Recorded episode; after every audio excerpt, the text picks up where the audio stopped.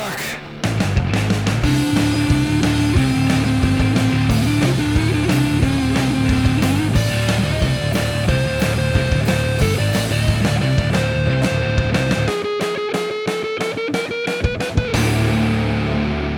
Salut tout le monde, bienvenue dans Rocktogone, je suis Max. Et je suis Stéphane. Rocktogone, c'est la liste ultime des meilleurs albums qui font du bruit un peu beaucoup à la folie de 1970 à 2020. Chaque semaine, une année en jeu et deux albums pour la représenter. À la fin, un seul gagnant et un seul perdant. Cette semaine, direction l'année 1988 ou 1988, je crois, comme disent nos amis suisses, ou 88, comme disent peut-être certains amis belges, je ne sais pas. L'année de sortie du premier album de King's X, hein, c'est le groupe le plus connu euh, que personne ne connaît.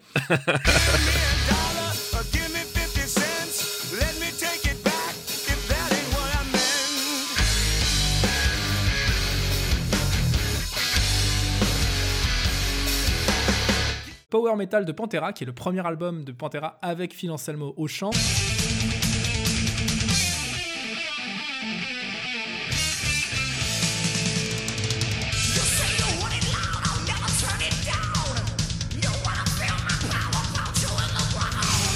C'est aussi l'année de sortie de Injustice for All de Metallica, autrement dit l'album avec la pire prod. C'est pas faux. C'est pas faux.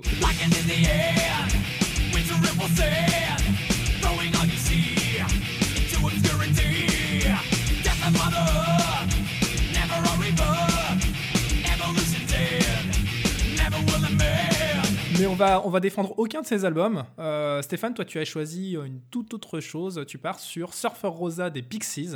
C'est ça. Et quant à moi, ça va être Vivid de Living Color. Uh, ladies and gentlemen, boys and girls, uh, let's get ready to rumble!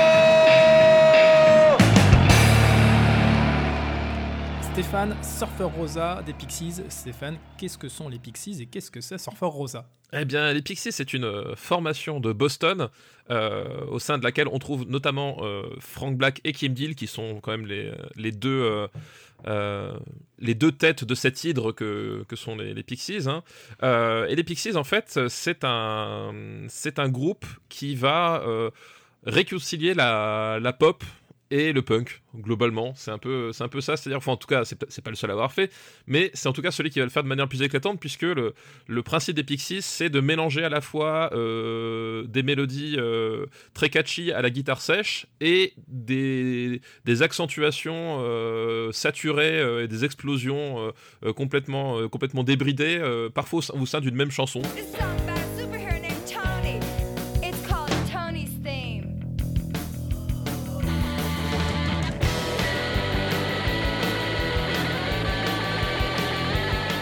cet album Surfer Rosa, bah, c'est ça, c'est-à-dire que euh, on enchaîne euh, des morceaux, euh, bah, des ballades pop ou des chansons pop hyper entraînantes, voilà, et des trucs complètement destroy. voilà, quand tu passes de Where Is My Mind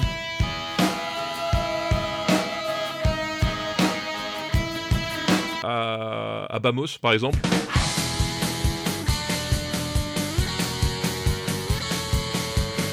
Euh, c'est vraiment le, roller coaster. Euh, c'est deux, deux approches complètement différentes et ça se marie pourtant super bien. Enfin, c'est un groupe qui arrive vraiment à, à, trouver ce ton-là. Et on, on, parlait de la dernière fois, euh, dans le dernier épisode, des Sex Pistols, bah, des groupes comme Nirvana qui n'ont jamais pu exister sans les Sex Pistols et probablement sans Iggy Pop. Bah, les Pixies, en fait, c'est ceux qui vont ouvrir la voie à justement ce son qui va devenir le son des années 90, où on va prendre des accents punk, on les atténue un petit peu, et des mélodies pop pour que ben, ça accroche les gens. Quoi. Et c'est bah. eux qui vont faire ça de façon, je trouve, la plus, euh, la plus éclatante. Et Surfer Rosa, c'est peut-être mon album des Pixies euh, préféré. Ouais, j'allais dire justement, euh, c'est produit par Steve Albini, il faut préciser, hein, qui est un immense producteur de, rock des années 90-2000. C'est-à-dire c'était le, producteur de PJ Harvest et le producteur de, de Nirvana, donc c'est du très très lourd. Et du reste, Kurt Cobain a toujours admis qu'il avait essayé de piller littéralement les Pixies, et en particulier les morceaux de cet album quand il a, quand il a composé Nevermind, pour lui, c'était ça, quoi.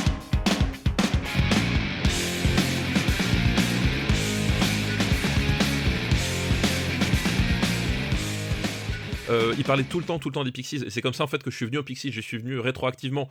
Et effectivement, c'est là où j'ai compris le truc.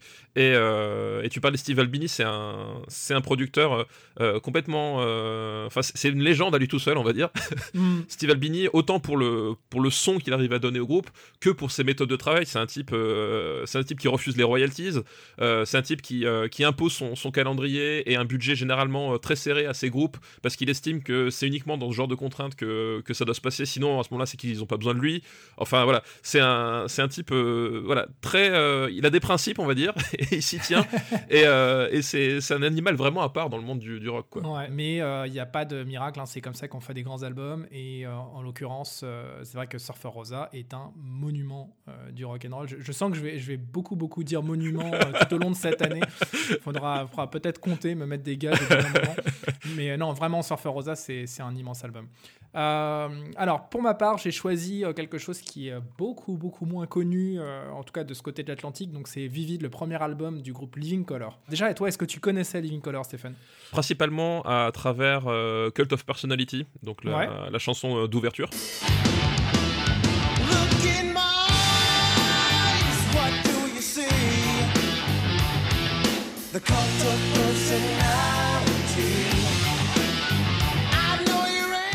C'était sur. Sur euh, Guitar Hero 3. voilà, exactement, de Guitar Hero C'est 3. vrai, sérieusement Ouais, c'est vrai, c'est comme ça que je les ai connus. ça m'étonne pas du tout. Alors pour situer Living Color, c'est les, les précurseurs euh, du black rock, un mouvement un, petit peu à part sur la scène rock et metal aux États-Unis. Donc euh, c'était quatre, quatre musiciens noirs américains euh, qui euh, sortent plutôt de la scène jazz fusion. Euh, c'est des musiciens excessivement cultivés. Alors quand je dis cultivés, c'est sur l'instrument, c'est des, des- des gars qui sont capables de jouer de tout. Euh, et qui un jour se sont assemblés en se disant euh, ok on fait un album et on va tout déboîter et euh, ils ont donc sorti cet album Vivid qui est, euh, qui est euh, hyper intéressant parce que c'est la collision de plein de genres différents c'est-à-dire que Cult of Personality qui ouvre l'album c'est euh, le morceau euh, limite métal euh, ultra brutal avec un, un refrain de stade et à côté de ça, tu as des morceaux qui sont très dansants, presque un peu ambiance euh, caraïbe. Tu as des Ouais, morceaux euh, ouais. euh, très posés, balades. The Ramble boys are always at the party where the money comes from. Heaven only knows. I ain't no glamour boy. I'm fierce. I ain't no glamour boy. Euh, Il y a vraiment de tout. C'est excessivement bien produit. C'est l'album euh, qui va au-delà de, au-delà du rock and roll, quoi. C'est-à-dire qu'ils font passer un message et ils le font passer euh, avec autant de violence que de délicatesse quand il faut. C'est magnifique. Je ne sais pas quoi répondre. Ouais, et ben on se voit la semaine prochaine. Non, je plaisante. Bah, c'est vrai que moi, c'est un- bah, du coup, c'est un album que j'ai euh, découvert à l'occasion de la préparation de, euh, de ce podcast parce que je, connais, voilà, je connaissais la, la première chanson. Euh, Je connaissais pas bah, le- l'album qu'il y avait, qu'il y avait autour, euh, ni même spécialement le, Ouais. spécialement le, le groupe. Euh, et c'est vrai que c'est un, ce, qui, ce qui ressort vraiment, c'est Ouais. ce côté euh, euh, mélange d'influences euh, qui, qui, qui est très très euh, très très présent avec euh, voilà des, des, des, des rythmiques qui, euh, qui sont empruntées à, à, à des choses euh, qui viennent justement pas forcément du rock ou pas forcément du, du métal. Il y a voilà et, et c'est vrai que c'est un album assez assez surprenant du coup de, de, de, trouver ça surtout on, on- dans les années 80 comme ça qui sont quand même des années beaucoup dominées par par un certain type de métal. Enfin c'est voilà Ouais, c'est les années du, Ouais. du gros métal on va dire façon générale. Et là on a quelque chose qui est euh, qui est complètement à côté, euh, qui en même temps enfin a un pied dedans et un pied un peu un peu en dehors et euh, qui bah, effectivement a une vraie euh, vraie personnalité, un vrai truc euh, à lui quoi. À tel point qu'il est régulièrement cité euh, dans les top 100 des, des- des meilleurs albums de métal de tous les temps. Paradoxalement, c'est pas un groupe qui est très connu en France. hein. Est-ce qu'ils ont été justement à un moment donné mainstream, au moins aux États-Unis? C'est-à-dire que je me rends pas compte de. Bah, en tout cas, sur cet album, ils, sont, ils ont été donc le double platine aux États-Unis. Ah oui, d'accord, ok, oui. Ils sont montés très très haut dans les charts. Ils ont eu des, des- morceaux qui étaient dans, dans les top 10 euh, des meilleurs Ok, ventes. ouais. Donc oui. Donc oui, oui, bien sûr, ça a cartonné. Est-ce que pour autant, euh, on peut parler de groupe mainstream? Je sais même Non, pas non, combien mais oui. ils ont vendu. Mais je, enfin, je, je pense pas que ce soit effectivement. Enfin, c'était mainstream au sens, oui. euh, Est-ce que le grand public à un moment donné a, a- a eu. euh, Ça reste quand même assez confidentiel. Euh, en revanche, ce que je peux préciser, c'est que à partir du moment où tu as déjà eu une guitare entre les mains ou une basse entre les mains et euh, que tu t'intéresses un tant soit peu euh, à la musique, euh, on va dire un petit peu énervée, il faut avoir écouté euh, cet album euh, au moins une fois et, euh, et- et- et idéalement avoir bossé quelques morceaux parce que mine de rien, ça va dans tous les sens et, euh, et c'est une bonne gymnastique pour les mains. Euh, passons, euh, bah, il va falloir trancher, donc euh, j'allais dire passons sur, nos, sur nos critères habituels maintenant. Uh, let's get ready to rumble! Par la qualité, donc production, interprétation. Y a-t-il débat? Je ne sais pas. Y a-t-il vraiment débat je ne, je ne pense pas qu'il peut y avoir débat. La prod de, de, Living- de Vivid pardon, euh, est vraiment très clean. Enfin, je veux dire, c'est tu, tu- tu- justement, tu sens que c'est un, disque de Zikos, Ouais. euh, dans le sens où tu, tu vraiment as une, t'as une vraie attention sur la mise en valeur de, euh, des notes. des, voilà, tu sens qu'il y a vraiment un soin qui, qui, qui est apporté à ce niveau-là. Et elle est très, très, très propre. Ça, il y a, il y a vraiment pas de souci. Après, effectivement, le truc, c'est qu'en face, euh, t'as quand même euh, Surfer Rosa avec. Ouais. euh, euh, chaque chanson est une claque, euh, est une claque à la suite. Quoi. Enfin, il y a vraiment un côté. Et en plus, tu prends jamais la claque de la même façon. C'est-à-dire que t'as beau être préparé quand tu découvres l'album, tu commences sur Bonne Machine.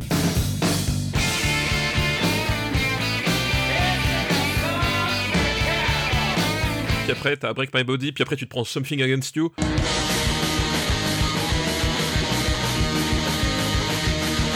Fais waouh, qu'est-ce qui se passe? Euh, Enfin voilà, c'est un album, tu rentres dedans, euh, t'es pas prévenu et tu ressors, c'est une lessiveuse de. En plus, il est super court, il est genre c'est 35 minutes, je crois. C'est un, Ouais, ouais, truc. Mais t'as ce côté lessiveuse. euh, Bah, t'as un esprit punk, hein, mine de rien. bah, t'as un vrai esprit punk Ouais. et en même temps t'as des vrais, t'as un vrai souci mélodique pop. Enfin, c'est vraiment. Mm. euh, et justement, quand tu. C'est tu, tu, tu- c'est pas un truc que tu, tu retrouvais chez Sex Pistols dont on parlait la dernière fois. C'est là, t'as vraiment cette, cette fusion, cette volonté d'être euh, d'être à la fois le sale gosse et à la fois à un moment donné le, le mec qui va, euh, qui va qui va qui va te prendre au coin du feu, qui va te- Mm. te, te- te calmer 5 minutes, enfin 5 minutes, 3 minutes parce que c'est à peu près la durée de, des morceaux, qui va te calmer vrai. 3 minutes avant de te reprendre et de foutre une claque quoi. C'est c'est limite bipolaire parfois. Ouais, c'est vrai. Euh, interprétation, clairement, c'est Living Color qui gagne à 2000%. Euh, prod, effectivement, la prod de Steve Albini sur euh, Surfer Rosa est hyper propre. Euh, et peut-être, euh, et, c'est là où, euh, c'est là où, à mon sens, on peut les départager, c'est que la prod de Steve Albini, Albini, pardon, est moderne. Oui, ouais. Celle de, de Living Color, elle est plus, elle est plus convenue. C'est Ne serait-ce que, ne serait-ce que le son de, de- le traitement du son de guitare et le son de la caisse claire pour la batterie. Ouais, C'est des- c'est un traitement qui est finalement qui était dans l'air du temps, qui est à mon avis pas représentatif en plus de ce que le groupe délivre en, en- en live. C'est vrai que pour l'avoir écouté aujourd'hui, c'est très propre, mais effectivement, tu, tu reconnais immédiatement que c'est un album des années 80. Enfin, c'est vraiment. Voilà, tu te dis ça a, typé, un, ça a pris un coup de vieux. c'est- dur à dire, mais ça a pris un coup de vieux. Euh, on peut donner le point, euh, le point au Pixies. Bah, on donne le point Pixies, ouais. On passe à l'originalité. Bah écoute, l'originalité, euh, ça se discute aussi. Ceci dit, euh, euh, ceci dit, les Living Colors, euh, j'ai pas eu la sensation d'avoir entendu beaucoup de groupes qui sonnaient comme ça en fait. Euh, Ah bah non, c'est clair. Euh, alors c'est un peu le pendant aussi, c'est que c'est pour le prochain point, mais c'est que il y a vraiment il y a vraiment ce côté assez unique dans le son, même si quelque part effectivement Incubus sur- surtout sur les premiers albums, je trouve qu'il y, y a- une certaine filiation, mais c'est vrai qu'il y a vraiment un truc. On euh, parle d'un album qui part sur du métal, qui s'ouvre sur euh, des morceaux presque hip-hop, qui passe par des, des, des, des phases euh, dansantes, un peu caribe, un peu jazz. What's your favorite color, baby? Living color. Euh, en face, on a Surfer Rosa qui est certes un album varié, mais qui reste un album de, de rock un peu, un peu, on va dire de la, la- la punk pop, euh, si ça peut vouloir dire quelque chose, euh, qui à mon avis est quand même beaucoup plus conventionnel. Oui, non, je, je- je suis d'accord qu'effectivement, le, comme dit, l'originalité, il y, a- il y a vraiment un, un truc assez, euh, assez unique et, et, euh, et qui, qui fonctionne sur à peu près tous les, toutes les façons qu'ils ont de faire. Donc effectivement, je donnerais le point effectivement à Living Colors. Quoi. Alors on passe à l'importance historique. Ouais. Euh, sans Surfer Rosa, il n'y a pas Nevermind. Sans Surfer ça, il n'y a pas Nevermind. euh, Voilà. voilà. ça c'est. Sans Nevermind, euh, il n'y a pas grand-chose.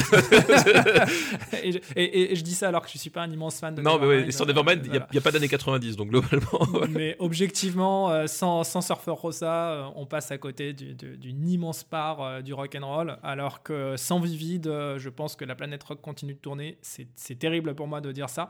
Euh, mais ça a influencé des groupes qui sont finalement moins connus. Et sans, sans Surfer Rosa, on n'aurait pas eu euh, euh, le massacre de Where is My Mind dans, dans le film de Zack Snyder, Sucker Punch. Donc tu vois,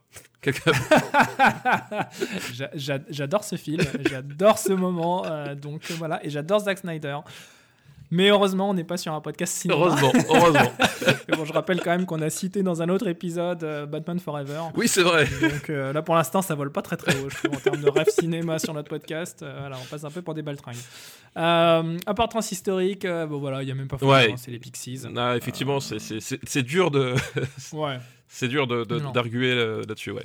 Euh, le petit bonus gros son, on, on donnera pas de points supplémentaires, mais le bonus gros son, euh, bah, évidemment, il n'y a, pas- y a pas photo. Euh, même si, alors j'allais dire, il y a quand même des morceaux hyper vénères sur Surfer Rosa et sur l'album de Living Color, finalement, des morceaux vraiment euh, brutaux, il y en a pas tant que ça. En fait, ouais, c'est un peu le paradoxe, c'est-à-dire que dans le Vivid, il y a des morceaux qui, qui, qui ont une sonorité vraiment, euh, vraiment appropriée au métal, Ouais, et en même temps, le- les, les- les morceaux les plus agressifs se trouvent du côté de Surfer Rosa. ouais. Euh, Against You, bah voilà, le, le titre résume tout.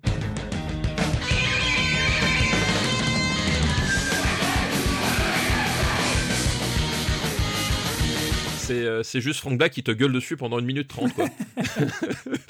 Et d'ailleurs, ça, ça me fait penser à, à- à quelque chose, c'est que tu citais Guitar Hero pour dire que tu avais connu euh, Living Color à travers le Ouais. Cult of Personality. Et euh, en ce qui me concerne, j'ai euh, découvert Surfer Rosa à travers Guitar Hero aussi, figure-toi. Ah ouais, d'accord. Bah ouais, parce que s'il y avait, il y avait des morceaux de, de cet album sur le sur le Guitar Hero et moi je connaissais pas trop, j'écoutais pas ce genre de zik parce que pour moi c'était des de, de, de seconde catégorie. C'est terrible ce que je dis, hein, c'est hyper snob, mais c'est pour ça que j'aime bien. Color et ce genre de groupe, c'est que euh, voilà, moi, en tant que zikos, j'ai toujours adoré travailler des choses un petit peu complexes et euh, les Pixies ça rentre dans la catégorie euh, punk à yinche, quoi pour moi. Bah, c'est- oui, c'est pareil. le- effectivement, c'est pas, c'est pas du, c'est pas virtuose. Enfin, Mais c'est bien interprété, mine de rien. Oui, c'est ça. Finalement, les gars, ils maîtrisent quand même ce qu'ils font. Alors, ils font des choses très simples, mais ils le maîtrisent, et c'est tout ce qu'on leur demande finalement. Et, et c'est ça aussi qui fait la, presque la beauté finalement de, des- des Pixies, c'est que euh, t'as un côté euh, qui fonctionne tout de suite euh, et qui dit, tu dis quand tu, quand tu joues, tu fais ah ouais, bah en fait ça, c'est pas, ça va. Et, et la première fois que je me suis retrouvé à jouer devant un public euh, en tant que, que guitariste, hein, parce que je ne suis pas guitariste, je suis bassiste. J'avais repris Where Is My Mind, comme tous les blaireaux du monde. oui, forcément. Bon, bah écoute, hein, voilà, en tout cas, le gagnant de la semaine, euh, bah, c'est Surfer Rosa des Pixies, Pixies. tout à fait. J'allais dire désolé pour moi. voilà, désolé pour toi. Voilà, comme toujours, hein, vous retrouvez notre playlist Rocktogone qui est augmentée chaque semaine de deux titres tirés de ces albums qu'on vient de défendre. Donc pour Surfer Rosa, toi, tu choisis quel titre et pourquoi? Eh ben, je choisis tout simplement Bone Machine, qui est le titre donc d'ouverture de Surfer Rosa.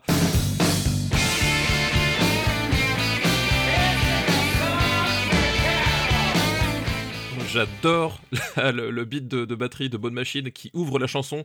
Euh, c'est pareil, c'est un beat euh, très simple, hein, tellement simple que je sais le jouer, Euh, mais qui a une vraie puissance, c'est-à-dire qu'il y a vraiment ce côté, tu- tout l'album, et t'as ce, ce beat de batterie qui, qui déboule dessus, bah, c'est le 38 tonnes sur l'autoroute quand t'as pas fait gaffe. Ouais. Il y a vraiment ce côté-là. Après, t'as le, voilà, le riff de guitare hyper acéré et le, le- le chant harmonique entre la, la voix de, de Kim Deal et, et de Frank Black. Enfin, Ouais. voilà, et, et c'est pour moi, c'est une- la meilleure entrée en matière que tu puisses faire pour un album. Enfin, je trouve ça, je trouve Mm. ça extraordinaire. Et pour la- la- l'anecdote, c'est une chanson qui m'a beaucoup marqué aussi parce que, euh, alors je sais plus quelle année, ça devait être 2000. 6, 7, 8, je sais plus par là, j'avais assisté à un concert euh, conjoint de Luc et Deportivo. Ouais, oh mon dieu. euh, où- oh la tristesse. mais j'ai- j'aime bien Luc et Deportivo. oh la mais tristesse. et- et ils, ils étaient en alterné et en fait la dernière partie du concert, ils sont, re- enfin il y avait les deux groupes sur scène qui jouaient ensemble et Ouais. ils ont commencé à jouer Bonne Machine à deux batteries, euh, quatre guitares, euh, deux basses. Ouais. euh, Donc et ça, ça, ça, faisait, ça a fait au moins un bon morceau dans la soirée finalement. et ça le faisait bien. De mon côté, euh, pas de suspense, pas de mystère. je vais mettre Cult of Personality parce que parce que c'est l'un des plus vénères morceaux de cette époque. Euh, tout simplement, en tout cas, pour moi, c'est déjà tranché.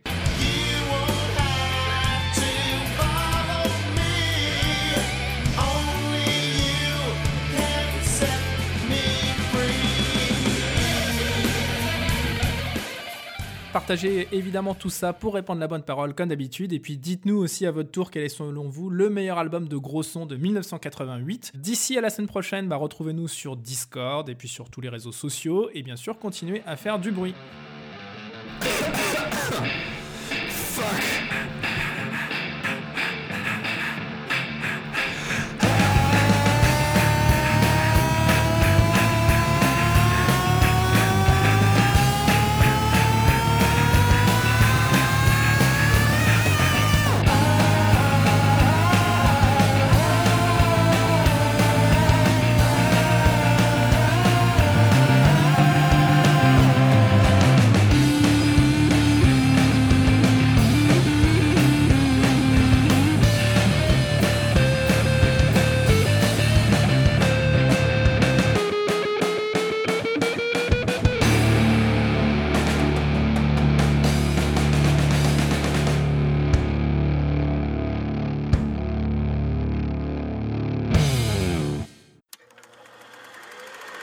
Production RPU.